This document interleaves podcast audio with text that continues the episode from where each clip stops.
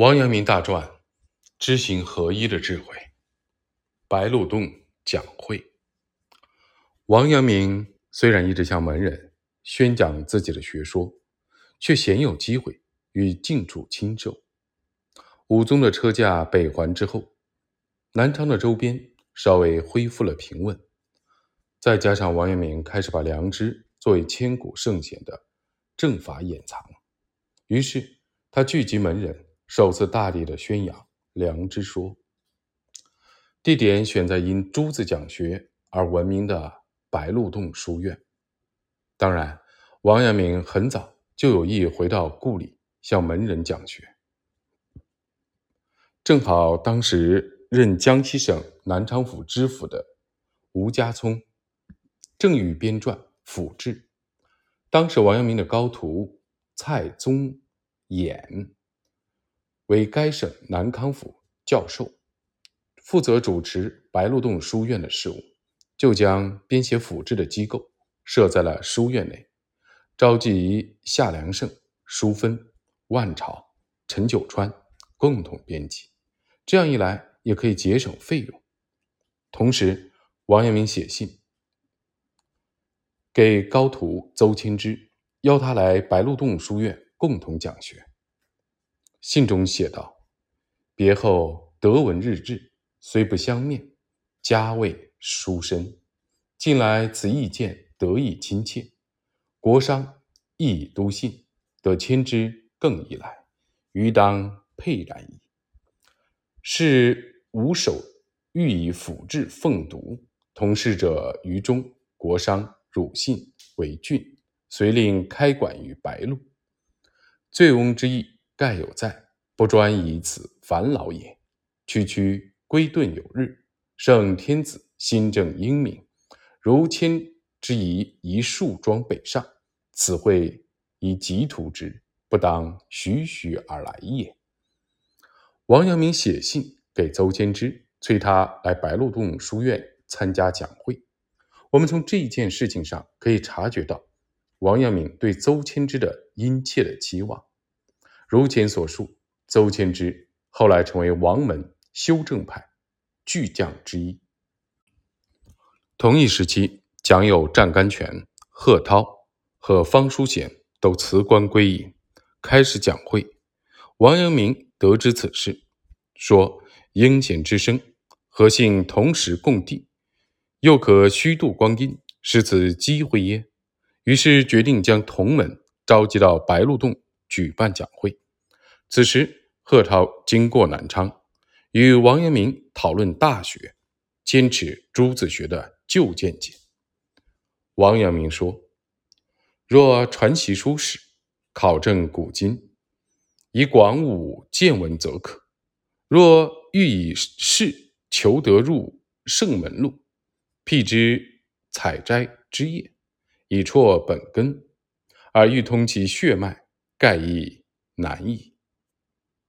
也就是说，王阳明断定朱子学忘记了内部的根本的血脉与外界是相通的，只是通过外部的枝叶来追求根本的血脉，因此其学说已经本末倒置。在此，王阳明简易明快地讲述了诸王二学的区别。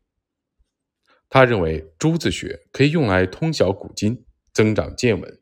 如果把其作为圣学的通道，就会以失去血脉贯通为根本的圣学通道。王阳明和湛甘泉学说的异同。正德十六年五月，讲有湛甘泉将自己的作品《学庸册》，方书贤将自己的作品《大学园》和《弘范》寄给了王阳明。如前所述，王阳明于孝宗弘治十八年在京师谢构湛甘泉，二人共同致力于复兴以体认为本的圣学，高昌体认学，努力的纠正朱子学追随者的弊端，故而成为至交盟友。湛甘泉虽然长王阳明六岁，在王阳明去世以后的三十多年里。他仍然坚持致力于圣学的复兴，王占两派各自拥有数千名弟子。两人在倡导自己学说的同时，也相互往来讲学。然而，因为时势的关系，王派的学说日渐的兴盛。王阳明在向世人高唱致良知的学说之后，王战两派虽然同以体认学为宗旨，但也产生了分歧。也就是说，王阳明倡导致良知，而晚年的湛甘泉发展了成明道的。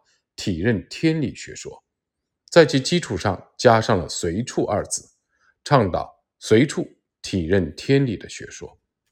在体认的诀窍方面，王战两派都重视孟子的心性的存养，宣扬孟子学说的要点，即“必有事焉而勿正，心勿忘，勿助长也”。然而，湛甘泉认为，必须做到勿忘、勿助，才能达到。必有是焉，而王阳明认为，只要遵从必有是焉，自然也就能做到勿忘勿助。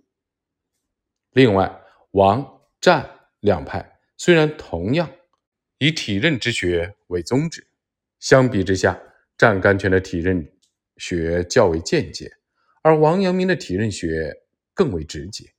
阳明学以血脉的直达，本体生命的精神的饱满。为要旨，而甘泉学则血脉不够畅通，连贯略显不够紧密。这一点也体现在两人对《大学》的解释上。因此，王阳明收到了学庸册以后，为表谢意，写了一一个答甘泉的回信。其中虽然表示和自己的想法大同小异，却也指出了湛甘泉的论调略显冗繁。表示恐怕不能改变自己的致良之说，随处体认天理是真实不狂语，必说出意如是，即根究老兄命意发端处，却似有毫厘未邪，然亦终当殊途同归也。修其至品总是格物，但欲如此节节分疏，亦觉说话太多。且语义勿为简古，比之本文《大学》《中庸》的原文，反更深晦，读者于难寻求。此中不无意有心病？莫若明白浅意其词，略指路径，使人自思得之，更觉意味深长也。同时，王阳明在答方书贤一中指出，方书贤寄来的《大学》原。太过拘泥于句意，道义而已。论其大本大源，则六经四书无不可推之而同者，又不特弘范至于大学而已。此意亦仆平日与朋友所常言者，必之草木，其同者生意也。其花石之疏密，枝叶之高下，意欲。近比而同之，吾恐画工不如视之雕刻也。君子论学，故为师之从，非以必同为贵。至于入门下手处，则有不容于不变者。所谓毫厘之差，千里之谬矣。在此，王阳明和往常一样，论述了为学的入门阶段的重要性。如果学问涉及面太广，则会陷入支离破碎的境地。这也可以说是王阳明的根本枝叶论。他认为朱子学博学多识，但过于重视枝见，这就像剪掉枝叶将其连到根上一样，根的生命很难达到枝叶上。湛甘泉的学说是向枝叶求血脉以达根本。缺乏血脉疏通的连贯性，这是由于不知道枝叶的血脉源于根本。也就是说，王阳明认为活跃主根的血脉，使其达到各个的枝叶，让枝叶各自的发挥作用。用他的话说，这叫内外一致、动静一体的功夫。这种培养根本的学说，并以其静根为宗旨来区分动静。之后，王阳明。来干，轮以训曾前来问学，轮以训让弟弟轮以亮给王阳明寄信，询问学无尽根，感悟易动，处事多悔，如何？因此，王阳明在正德十六年五月给轮以训写信，答轮彦士。信中写道：“大抵三言者，并以相因，为学而别求尽根，故感悟而聚其异动。”感悟而聚其异动，是故处事而多悔也。心无动静者也，其静也者，以言其体也；其动也者，以言其用也。故君子之学，无见于动静，其静也，常觉而未尝无也，故常应；其动也，常定而未尝有也，故常寂。常应常寂，动静皆有事焉。是之谓己意，己意故能无诋毁。所谓动亦定，静亦定者也。心一而已，静其体也，而复求其静根焉，是挠其体也；动其用也，而聚其意动焉，是废其用也。故求静之心，即动也。恶动之心，非静也。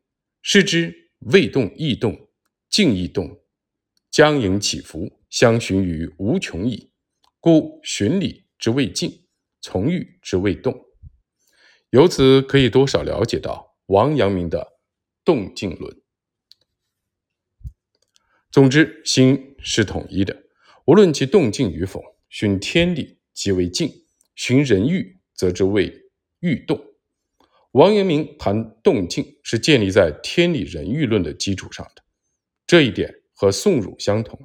然而，王阳明并不认为静处的功夫是好的，这也是理所当然的，因为他主张世上磨练，倡导致良知。正德十六年三月，武宗驾崩，世宗即位。六月十六日，世宗遣特使前来下旨。因王阳明扫荡叛贼，使地方上得以安宁，立了大功。朝廷新政之际，命其速来京师。朝廷的意图在于将王阳明召回朝廷，褒奖其功绩，命其辅佐新政。于是，王阳明六月二十日从南昌出发，奔赴京师。然而，七月行至浙江省钱塘时，遭朝廷辅臣阻拦，不能继续上京。朝廷任命他为南京兵部尚书，参赞机务。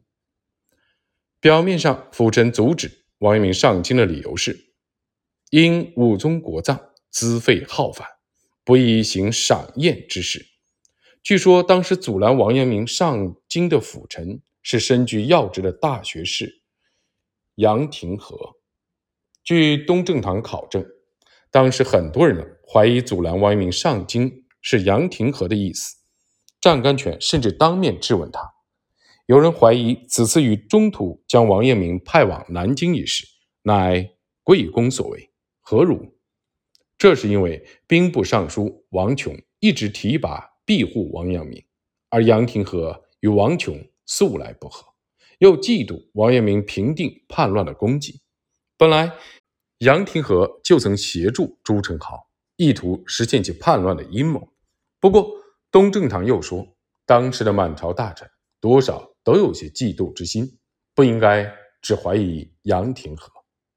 因此，王阳明与钱塘上起便道归省书，请求去南京赴任途中回乡探望老父。在此之前，他分别于正德十四年六月和八月、十五年三月和八月四次。上书奏请归省，却未得恩准。这次终于有了批复，得以回到故乡余姚。